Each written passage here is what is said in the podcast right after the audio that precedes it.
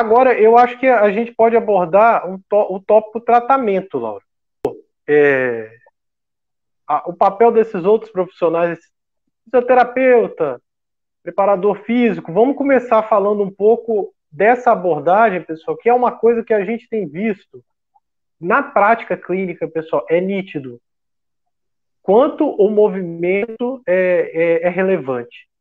E vou dizer mais, que, que é uma coisa que saiu muita pesquisa no passado, que talvez nos próximos cinco anos a gente descubra, que é também a, questão do fator alimentação, que talvez lá na frente a gente veja bem assim, olha, realmente isso aqui ajuda, isso aqui atrapalha, isso aqui protege, isso aqui é, acelera a doença.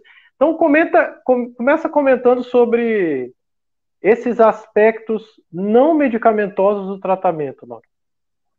Perfeito.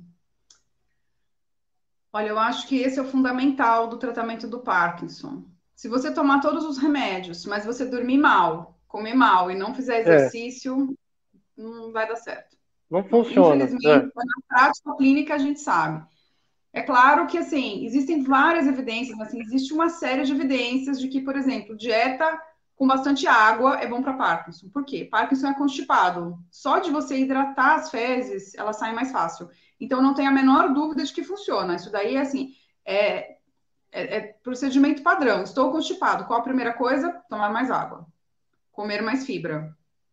Né? Ter hora para ir ao banheiro, porque o intestino ele se acostuma com aquele horário, ele já solta substâncias é, químicas que treino de toalete, né?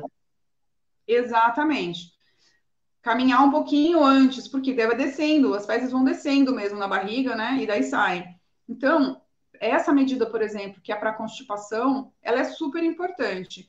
E ela não só melhora a constipação, você se sente melhor porque não está constipado, como ela melhora o trânsito intestinal e a flora bacteriana, e ela provavelmente melhora a absorção da levodopa. Então, existem estudos mostrando que quem é constipado responde pior à levodopa. E aí, quando melhora a constipação, responde melhor a levodopa. E de uma maneira um pouquinho mais é, previsível, né? Então, eu acho que é fundamental, por exemplo, essa orientação nutricional. É, é, o, é o básico e parece fácil, mas é difícil. Experimenta tomar 3 litros d'água por dia. Porque assim, você começa com 2 litros, o objetivo será 3 litros. Aí você fala, meu, não estou nem 500 ml, né? Que horror. Então a gente precisa estar tá se policiando. Põe a garrafinha d'água e vai tomando aquela garrafinha. Tem software, tem aplicativo que você marca quantos copos toma por dia. É, aplicativo ajuda muito. E a gente pode falar do exercício. O exercício é um fenômeno muito interessante. A ideia do exercício é, no Parkinson é antiga, todo mundo sempre soube que quem tem Parkinson tem que fazer exercício, mas ela ganhou uma força nos últimos 10, 15 anos que foi é. absurda. Assim. O que, que a gente começou a surgir muitos estudos? Estudos mostrando o quê?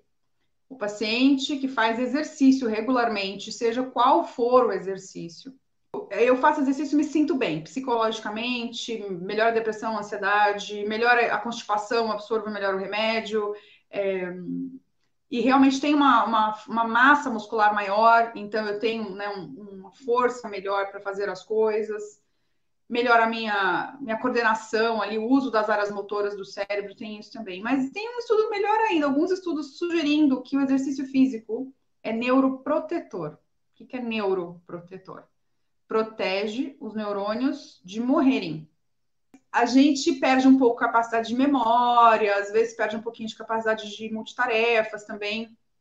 E é uma, é uma coisa que acontece com a vida. Na vida, os neurônios vão morrendo. Em Parkinson, tem algumas regiões em que eles morrem mais rápido. Né?